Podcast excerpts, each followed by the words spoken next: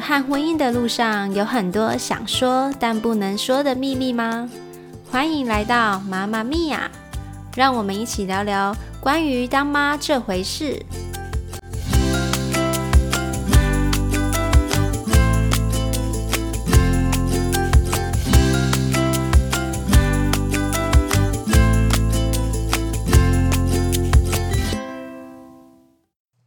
Hello，大家好，我是阿胖。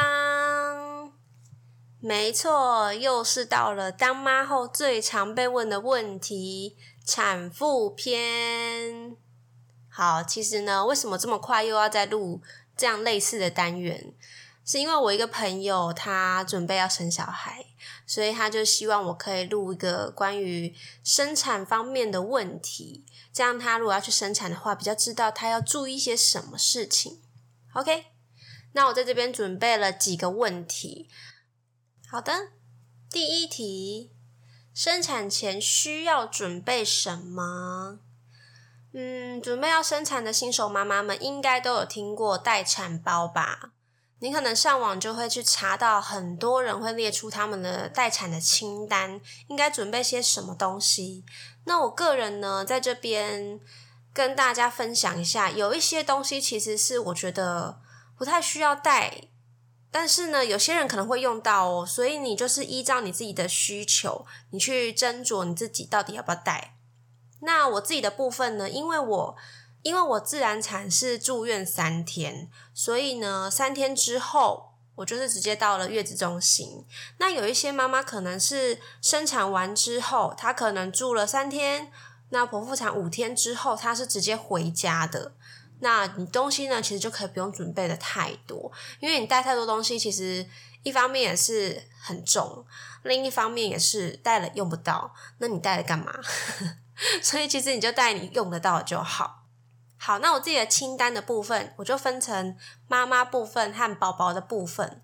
妈妈的部分呢，要带的就是妈妈手册、健保卡，还有夫妻双方的身份证、手机跟充电器、产褥垫两包。产褥垫是什么呢？就是你垫在床单上面，预防你如果不小心恶露太多的时候。你恶露太多会不小心溢出来嘛？那你有一个产褥垫垫在你的床单上面的话，至少露出来，它是直接露在那个产褥垫上，而不是露在床单。那你床单就不需要再另外更换或者是清洗，比较麻烦。那再来要带的就是产垫，产垫呢就是我们产后妈妈在用的卫生棉。那其实它比市售的那种夜用卫生棉还要再厚，还要再加长。那因为你产后你的恶露会比较多，所以通常是在前三到五天的时候，你会比较用到这个产垫，用量会比较凶一点。所以其实你呢要准备的话，我觉得啦，我个人建议是你买个三包，两到三包就够用了。因为有些人可能很快就没了，因为通常都是集中在前三天、五天这个时间会比较多。那你出院之后回到家，或者是去月子中心。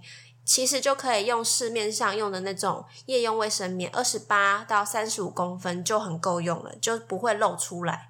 所以呢，你其实只要在医院那个时候用到产垫而已。再来呢是免洗内裤，免洗内裤呢，因为我个人是很懒得清洗的人，所以我就准备了比较多，我准备了一个月的份，就是我整整那一个月我都不洗内裤。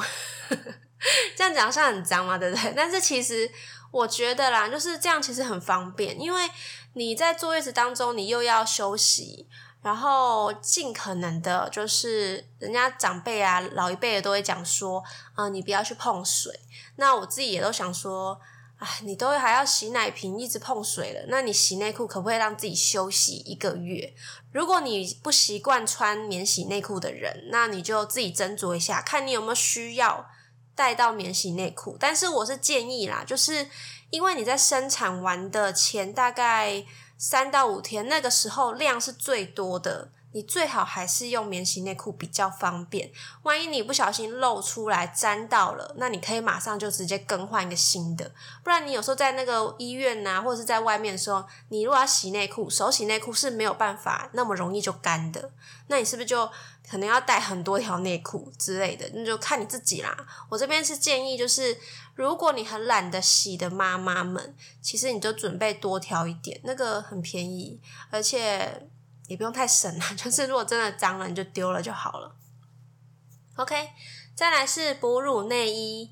哺乳内衣的话，我个人是建议，嗯，至少要准备三件，因为你有时候在哺乳，然后不小心都漏到内衣啦，或者是你在挤奶的时候不小心就是滴出来、溢出来了，弄到你的内衣，其实那个时候真的就要赶快换掉，赶快去洗。至少手去沾水冲一下，会比较不会有那个痕迹。应该大概都知道吧？就是如果有经验的妈妈们，应该就会知道说，那个奶其实我们的母奶出来都是稍微有一点油油的，然后稠稠黏黏的。其实都你自己沾到的话，你手手都会有点黏黏的这样子。我刚差点讲手手，太常跟小朋友讲话，不小心都有点叠字。好。那就是如果如果说你那个真的沾到你的母奶，或者是你不小心流汗，其实流汗也会有味道，所以其实你还是最好可以的话，就是两三诶两天左右就要更换一下，才不会那个味道太重，或是留那个痕迹。再来是易乳垫，易乳垫我觉得一定要准备一个一包，至少一包，因为你不知道你的奶量多少。溢乳垫它就是垫在你的内衣里面，有点像是胸部的卫生棉。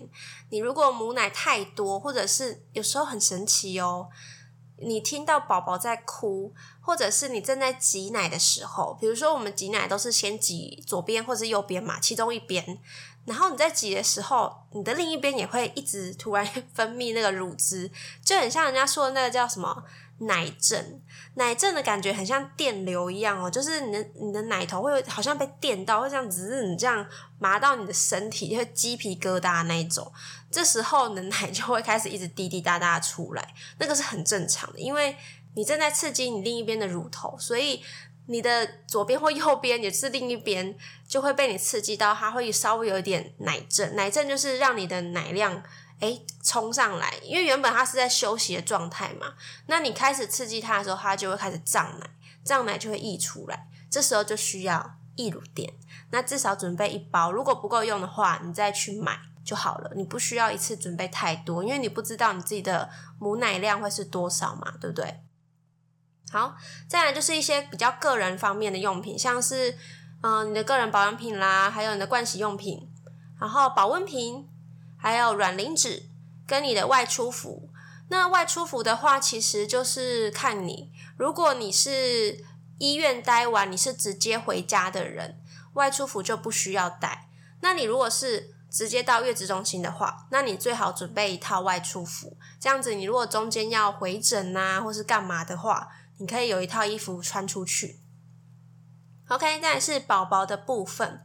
宝宝的部分的话，我自己个人会准备一套纱布衣、包巾、帽子。这个呢是如果宝宝出院的时候可以穿的。但是因为我自己的诊所，我我生的那个诊所，它有附一件就是宝宝的包巾跟纱布衣，所以其实我就没有用到。我只是带着让自己心安的，万一万一有什么啊，如果他回诊的时候不小心尿尿还是大便的时候可以更换的，我带的是为了这个方便安心用的。好，再来是奶瓶，奶瓶的话，我自己准备的都是稍微大只一点的奶瓶，就是。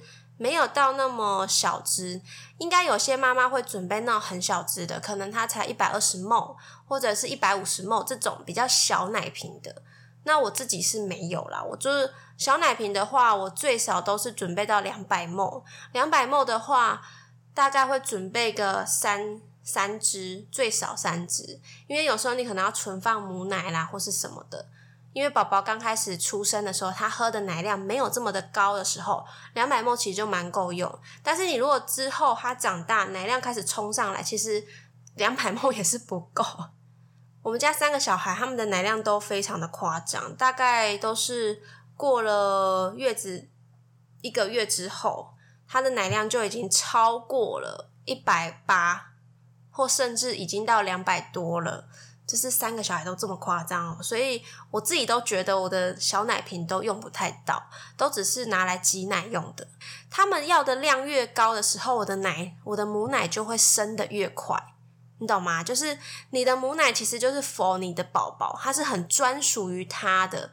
他喝到多少的量，你就会挤出多少的奶，甚至有时候还不小心更高哦。所以其实你真的就是要看你自己的宝宝的量。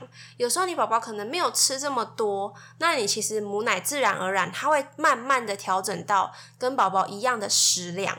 它不会说超过太多，也不会少太多。只要你有正常的吃、正常的喝的话，或者是正常休息，心情也都保持的很好，那基本上你的奶量就会跟你的宝宝是很 match 的。然后呢，再来我会准备奶瓶刷、奶嘴刷、奶瓶的清洁剂、干纸巾，还有湿纸巾，还有最重要就是肛温剂。肛温剂呢？其实因为刚出生的宝宝，你尽可能还是要每天都帮他量体温。但是因为他还小，所以你量额温、量耳温，或者是量腋温都是不准的。最准的只有量肛温。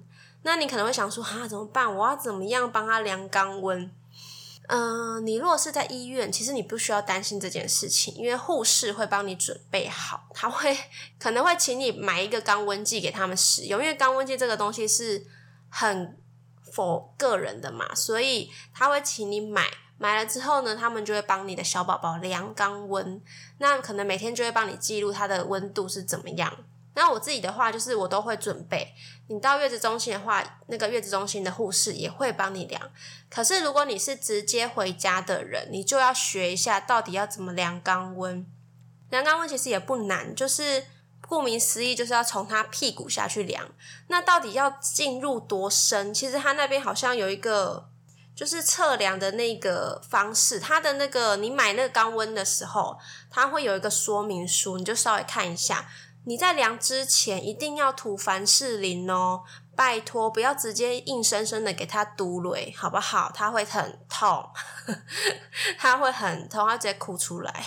所以你就是要量之前要涂好那个凡士林，然后涂好之后，你就轻轻的用旋转的方式进去量。那你好了之后，你固定到它，嗯，就是进去到一个深度之后，你就停下来，它就有哔哔两声，代表好量好喽。那你就看一下温度是多少，最好是每天都要量一下啦，因为你还是要注意一下小宝宝的温度。那有一些东西是我觉得可以准备，也可以不准备的，比如说是羊脂膏、束缚带、尿布、奶嘴、奶粉。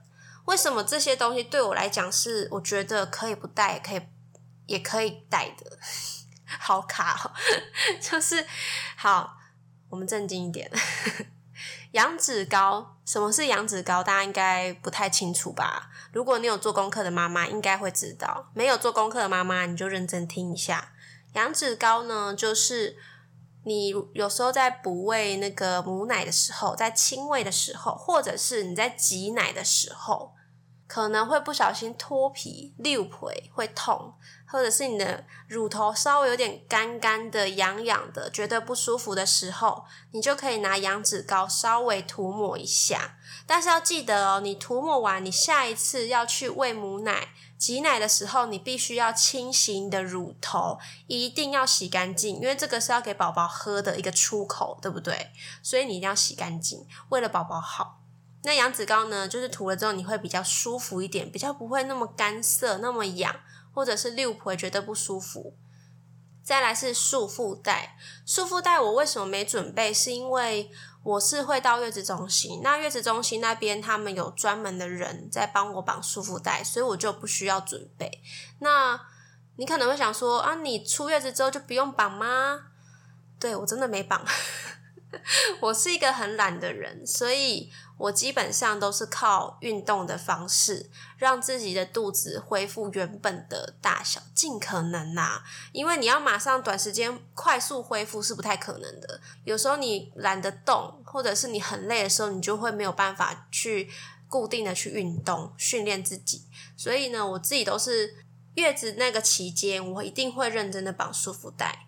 那回到家里之后，就是运动。真的是靠运动，所以大家不要觉得说，哈，你怎么怎么瘦回来的啊？你生三个还可以瘦回来，到底怎么瘦？你有没有什么配补？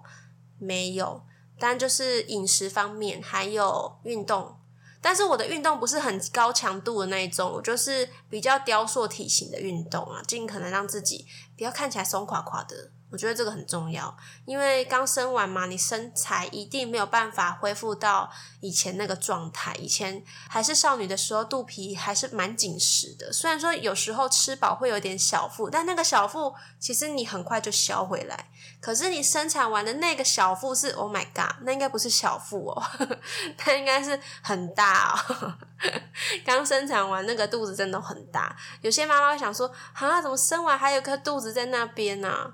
那个很正常，所以大家不要觉得说生产完的妈妈那个肚子一定马上就消回去，没有，好不好？大家不要再给妈妈压力了，我们自己都知道自己的缺点，你们不要再一直讲，一直放大，好不好？真的很受伤诶你知道刚生完的妈妈都是玻璃心，你们不要再讲那些伤人的话，好不好？你们可能是觉得你们在关心我们，但是对我们来讲，那都是不必要的，也不需要你们的关心。OK，我们过得很好。我们知道，你不要再讲，不要再提醒我们了。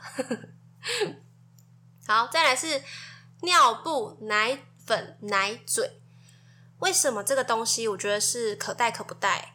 尿布的话，有些医院、还有诊所或者是月子中心，他们会提供，你就是先付钱就对了。你要付钱哦，不是免费提供哦，你还是要付钱。那他们就是你不需要额外再去买，它就是没了，它自动帮你补进来。但是你就是可能事后要先事后要付钱，或是事先先付了钱这样子。那奶粉的话，嗯，如果你的母奶量比较多的话，其实基本上就不需要用到奶粉。然后像因为我自己的那个诊所，他们有合作的一些奶粉的厂商，我也没有想说我要给小朋友喝什么牌子的奶粉，我都没有去想过这件事情，因为我就觉得顺其自然。如果他喝这个牌子不 OK，那我就换别的牌子。就是我想要配合医院的那个牌子就好，我不需要去额外先准备好或是什么的。但你如果是比较在意这种事情的妈妈，其实你就是事先先准备好奶粉是可以的，因为你刚开始的前三到五天，你的奶量还没冲上来的时候，他一定会给他奶粉，不然他你小孩是会很饿的哦。所以呢，你的母奶还没冲上来的时候，一定要喝奶粉呐，对不对？你一定要准备奶粉。那为什么我会把奶粉归类在可带可不带？是因为我自己个人，就是我刚刚讲了，我没有去事先想好说我的小朋友一定要喝什么牌子，我没有这么觉得。我觉得就是如果他今天不适应，那我就换别的牌子就好了。我就是很随遇而安的妈妈。那奶嘴的部分，有些小朋友口欲比较强，他可能吃完这一餐，在下一餐来之前，他会一直很想要吸东西，但是其实不是他饿。有些人会觉得哦，饿了就给他吃啊，但其实他没有饿，他只是想要一个安全感、一个安抚的地方，那就是给他奶嘴。可是也有一些人不想要给他们吸奶嘴，那就是这个就是因人而异啦。如果你觉得你不想让你的小孩吸奶嘴的话，那你就只能想别的办法，maybe 就是用奶奶头之类的。像我老大跟老二他们是不吃奶嘴的，所以我。基本上都是有准备，但是没用到。结果最后是什么样的安抚法？老大的话，他就是需要人家抱，那一直打屁股，很累。老二的话，他其实还好，是他都是亲喂，所以他就是在亲喂的时候，他会很用力、认真、努力的一直吸、一直吸、一直吸，就是把他所有的安抚量都先吸饱了，也吃饱了。然后他最后要睡觉，他是自己摸他自己的嘴巴。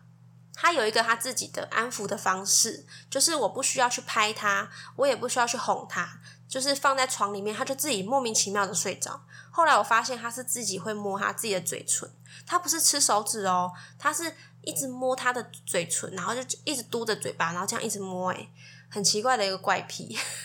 他到现在还是，到现在要三岁了，还是有这个怪癖，要睡觉的时候都是一直摸他的嘴巴。有看过的人应该都知道我在讲什么，很可爱、很神奇的一个动作。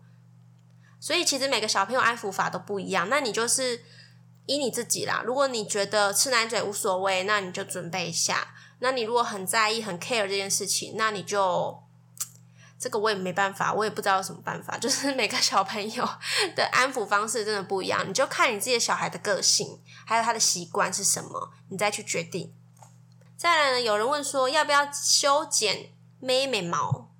这个完全是看你自己。基本上，自然产的妈妈比较需要注意这件事。但是你如果真的忘记来不及剪，其实你到了生产台上，护士通常都还是会帮你修一下。不然你小朋友一出来就会直接在那个草丛堆、毛发堆里面，哇，怎么一堆毛发在我的脸上啊？所以还是会修一下比较干净啦。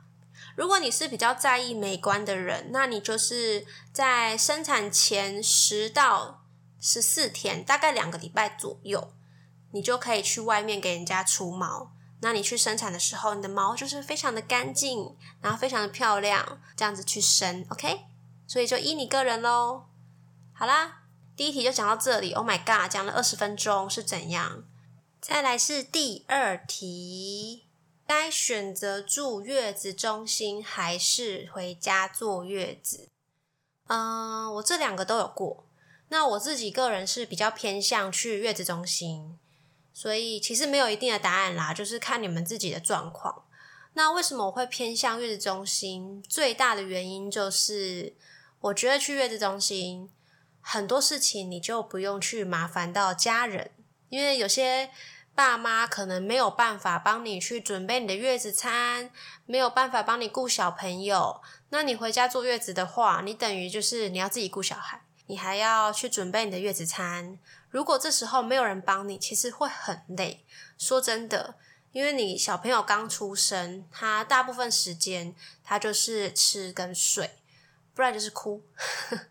基本上你就是你如果是新手妈妈，你。不知道小朋友的状况，你很难第一个时间、第一个状态好好调整好自己，然后你也不知道怎么去应付这个小朋友这个状况。所以我建议，如果你是新手妈妈，你可以有办法的话，就是要有人能够帮你照顾小朋友，你才有充分的休息时间。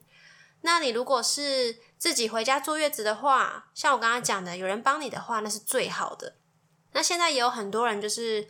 会在家坐月子，然后订月子餐，我觉得这个方式也是非常好，因为那个月子餐就会直接送到你家。那你要注意的一个地方就是说，他送的时间点有一些呢，它可以三餐送三次，有一些他可能三餐的话就送一次而已。那就是看你自己比较喜欢哪样的方式。还有你要注意的就是你的月子餐能不能先试吃。这样子其实就可以避免吃到你不喜欢的口味啦，不喜欢的餐点。你可以看看能不能做一些调整，毕竟你是要吃一个月。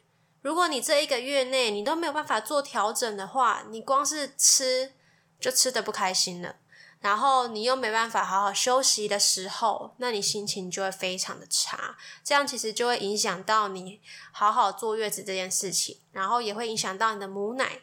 所以你还是要挑一个你比较喜欢、比较舒服的方式来坐月子会比较好。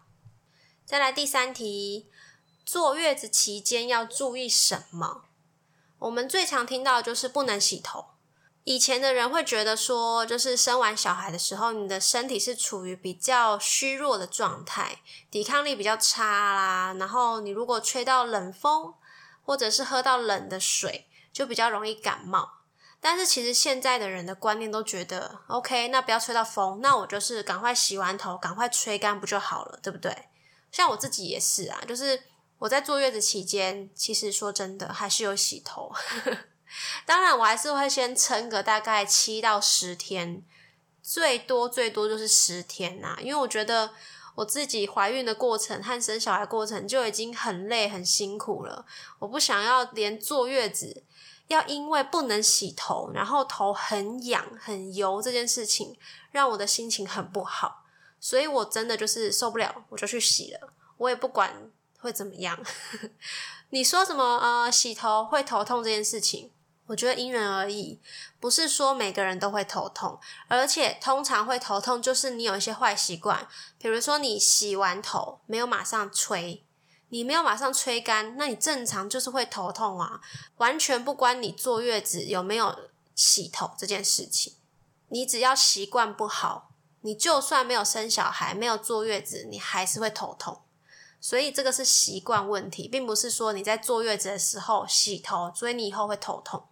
还有就是，很多长辈会在你生产完之后，帮你准备生化汤、麻油、米酒类这些食补。这些东西到底要不要生产完马上吃？我的建议是不要，因为你那个时候恶露可能还很多。你喝了生化汤，吃了麻油、米酒类，搞不好补过头，你血崩怎么办？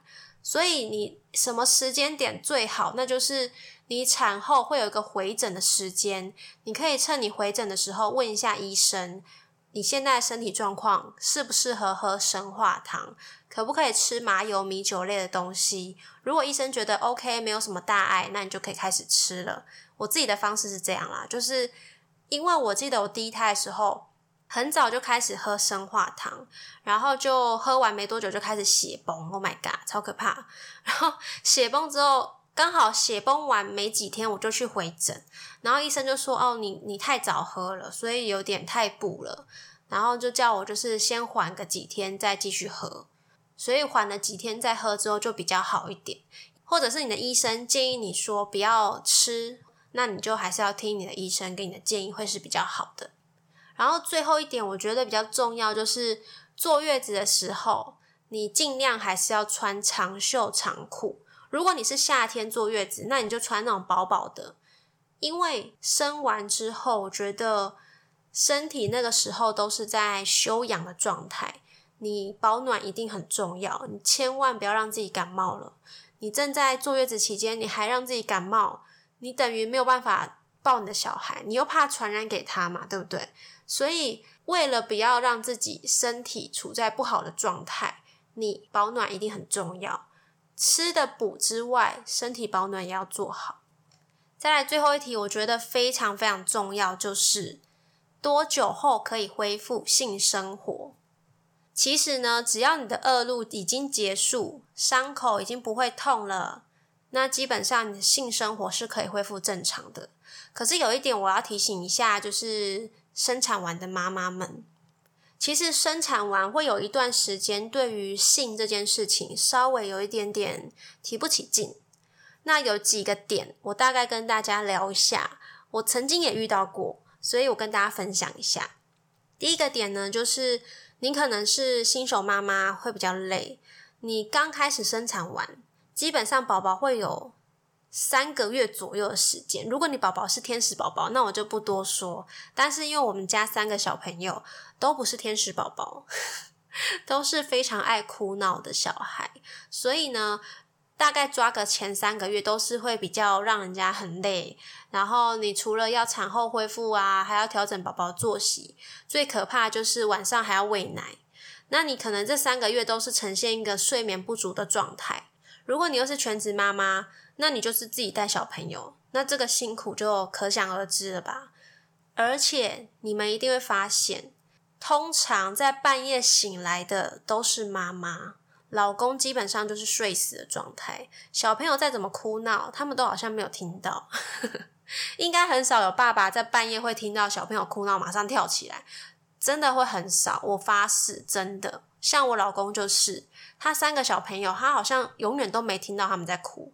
很厉害，他可以继续睡他的，好像这个世界到底发生什么事情他都不知道。可能我要踹他下床，他撞到头之后，他才会发现哦，小朋友在哭了，我是不是要起来看一下？所以你如果发现你的老公在半夜的时候听到小孩哭，他又马上跳起来，那这个老公可以给他们加分。OK，这个老公 OK，很棒，是神队友。好，我要讲的不是这个，我要讲的是说，因为你要产后恢复，然后你要照顾宝宝，调整他的作息，你还要喂奶跟挤奶，可能已经睡眠不足，在这么累的情况之下，你当然很自然的就会拒绝行房这件事。第二，妈妈会想要有自己的时间。你当了妈妈之后。无论你是全职妈妈，还是你是职业妇女，不管你是哪一种妈妈，你每一天都忙到没有自己的时间了，所以最后能够休息的时间，怎么可能还会想说啊，我们来行房来爱爱一下？应该很少啦，这个时候都是我想要躺在那边放空，千万不要来吵我。我现在一点声音都不想听到，我就是想要放烂，想要像一滩烂泥一样躺在床上。应该大部分妈妈都是这样吧，所以也是因为这样才会拒绝行房。第三，莫名的产后忧郁，生产完之后，有一些妈妈可能会莫名的想要哭。或者是因为为了母奶照顾小朋友各种的压力，然后甚至压力大到会影响到你的生活。如果你的压力已经大到影响到你正常生活的话，那我建议你一定要去求助适当的管道来疏解你自己的压力。不然你如果放着他不管，那真的会影响到很多，除了你自己之外，也会影响到你的老公。想到你的小孩，整个家庭可能都会受到你的情绪的影响。第四，行房当中可能会发生的疼痛会让你害怕。嗯，这一点我真的非常非常有感觉，因为生产完之后，你如果是自然产的妈妈，基本上你下面就是会有一些些伤口，不管你是因为生产用力的关系撕裂伤，或者是说医生有帮你剪开你的会阴部。让你的生产比较顺利，然后有一些缝合的伤口，不管是不是你在第一次产后要开机的时候，通常啦，我觉得大部分应该有七八十以上都不是因为这个疼痛的关系，大部分都是心理上的害怕，因为你知道你那一边有伤口，那你就会一直想说，哎，会不会痛啊？我会不会就是开机的时候不小心？诶，撕裂伤更大，或者是诶出血等等的，就是你会害怕很多种状况，你在脑中就脑补了非常多的画面。这个时候你就没办法 enjoy 在这件事情上。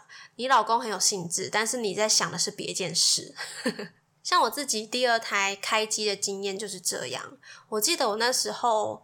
因为我第二胎好像有稍微旁边有一点点小的撕裂伤，但是没有很严重，就是稍微一点点。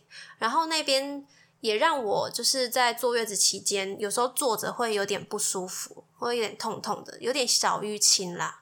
然后那时候我就是一直心里一直有这件事情，所以在我第二胎要开机那个时候，我完全没办法投入诶。就我老公可能很开心，但是我完全 开心不起来。我就是觉得他好害怕，好可怕，会不会很痛啊？怎么办？这个感觉很不舒服诶，就是你会一直很在意这件事情，所以导致我那个时候开机的心情非常的不好。然后也因为可能是心态的关系，所以下面就比较干一点。比较干的话就很容易受伤。于是呢，结束之后我真的就受伤了。然后我还因此而去看医生。然后我记得我那时候去看医生的时候，我现在会不会讲的太 detail 啊？就是我去看医生的时候，哎，我是真的把你们当成我的交心朋友，我才跟你们讲的哦。所以你们不要用异样的眼光看待我，好不好？我这个是很健康的观念，跟你们大家分享，好不好？不要用异样的眼光或是有色的眼光看待这件事情。好，我刚刚讲到去看医生，我去看医生的时候呢，那个医生是。也是讲话蛮直接的啦，因为我就说我下面很不舒服，然后他就说好来我看一下哈，然后他看了一下，就第一句话就说，嗯，你先生会不会太粗鲁了一点？然后我就我就不敢讲话，但是还蛮想笑的。他就说来我这个镜子给你看，他就叫我照镜子，然后自己看。Oh my god，真的是受伤。他就说你这个呢，如果你们真的要行房，真的觉得干的话。不妨可以试一下润滑剂，让它滋润一下，不然会受伤，好不好？一定要爱护自己。这医生真的讲话非常直接，当下我也是觉得，唉，好丢脸哦！因为这种事情去看医生，应该也是 有点尴尬吧，对不对？跟医生讨论这种事情。好，我要讲的就是说，通常这种时候，产后的第一次可能比你人生的第一次还要害怕。当然，不是每个妈妈都会遇到这样的状况。那你如果遇到这样的状况，你不要觉得你是一个很奇怪的人，你怎么会这样？为什么我跟别人不一样？没有，其实很多妈妈都会这样。那个真的就是你心理上面的恐惧，导致你对行房这件事情会很害怕。第五，喂母奶之后就不想要了。嗯，有没有觉得很奇怪？为什么喂母奶还会影响到这件事呢？其实这个很神奇的哦，就是。你在喂母奶的时候，你在亲喂的同时，体内会散发一个荷尔蒙，告诉你说：“哎，你现在是妈妈，你在哺喂这个宝宝，所以呢，会发出一个讯号来抑制你的性欲。其实主要就是为了不要让你的下一个宝宝太早来，这时候你的美眉呢就会比较干涩，也是因为这个原因哦，是因为你在喂母奶的关系。为什么呢？因为人家都会说，你如果在喂母奶的时候不小心怀孕了，你的母奶量就会减少。所以你有在喂母奶的时候，你的体内的荷尔蒙就会发出这个讯号，为了不要让你的宝宝太早来，所以你你的妹妹呢会比较干涩。那是不是就在行房上面呢，就会比较不方便，没有办法那么顺利？这也是其中一个原因。OK。有没有很神奇呀？这妈妈的身体真的好奇妙，真的完全是为了宝宝而打造的一个身体耶，对不对？OK，第六，产后身材松垮，没有自信。嗯，生产完之后，你的身材可能没有办法第一时间恢复到以前的那个样子，你的体重变重，你的肉变松垮了。这时候你要在老公面前裸体。会觉得很尴尬哎，哈，老公会不会觉得我没有以前那么性感了？啊，老公会不会觉得我捏起来都好肥哦，都是肉，都是油滋滋的肥肉之类的？然后甚至你的肚皮可能还皱皱的啦，有一些妊娠纹啊什么的。这时候，老公的角色非常非常的重要，在这里一定要跟所有的新手爸爸们呼吁这件事情。你千万绝对绝对不能在你老婆面前说：“老婆，你这个是什么啊？”然后捏着她的肚皮。我跟你讲，她绝对会赏你一巴掌，她绝对不会开心，不会因为你讲这句话，她就觉得：“哎，我老公是在提醒我要减肥这件事。”No，千万不要讲这句话，拜托，那个是很伤妈妈自尊心的，尤其是产后的妈妈，她们的心灵是非常非常的脆弱。而且，他们绝对是比你还要清楚自己的缺点在哪里。他们每天都要看着自己的身体，照着镜子，觉得天哪，我以前不是这样诶，我怎么生完小孩变成这样了？天哪，我的肚皮以前都是非常光滑的诶，现在怎么变成这样皱巴巴的？而且还会有一些很可怕的纹路，然后还松松垮垮，侧面看还会有小腹。所以，老公这时候就要好好的鼓励自己的老婆，每天最少跟她讲一句：“老婆你好漂亮，老婆你辛苦了，哇，老婆你生完怎么身材还这么好？怎么跟还没生小孩以前一样呢？”跟你讲，这时候真的老公角色太重要了。我记得我那时候生完，我就一直逼我老公说：“哎，你觉得我有没有变胖？哎，你是不是觉得我这边肚子的肉很松啊？啊，怎么办？我这个妊娠纹好皱，好恶心哦！”我每天都在考验他，一直在挖洞给他跳，但是他都没跳进去，诶很奇怪。我一直想说他会不会白目，就说：“哎，真的，你真的好肥哦。”但他都没有，他完全没有。而且他，我就算讲说我肚子很大、很松垮，他就会打开他肚子说：“我的更松垮。”虽然说听了觉得很好笑、很白目之类，但是你心理上就会没那么有负担，没有那么有压力。所以呢，你不管是生理上还是心理上的原因。想要有开心的性生活，真的都要靠双方的努力。老公，你一定要花更多的心思在老婆的心灵感受上。上班你如果很忙很忙，还是要传一个讯息给你的老婆，问她说：“哎，今天好不好啦？照顾宝宝累不累？”我回去帮宝宝喂奶，帮宝宝洗澡。我跟你讲，你就算只是出一张嘴，没有做到，老婆也很开心，懂吗？知不知道？好不好，老公，老公们，说一说这种好听话，其实是不会掉一块肉，也不会少你半毛钱的。OK，而且你多说好话，其实你可以少做很多事。这是一个小秘诀，提供给各位新手爸爸们，还有一些老手爸爸们，拜托你们改变一下，OK？再来就是老婆，那老婆的部分呢？我觉得最重要就是你一定要偶尔的放下你对宝宝的挂心，你千千万万一定要找时间好好打理你自己，好好的爱自己，好吗？好啦，希望准备生产的妈妈们都可以顺产喽。如果呢，你有什么问题，欢迎你可以私讯到我的 IG，或者是传 email 给我，我都非常乐意接受你们的问题。OK，如果你还想要听我聊什么样的主题呢，你也可以来私讯告诉我。那我们下次见喽，拜拜。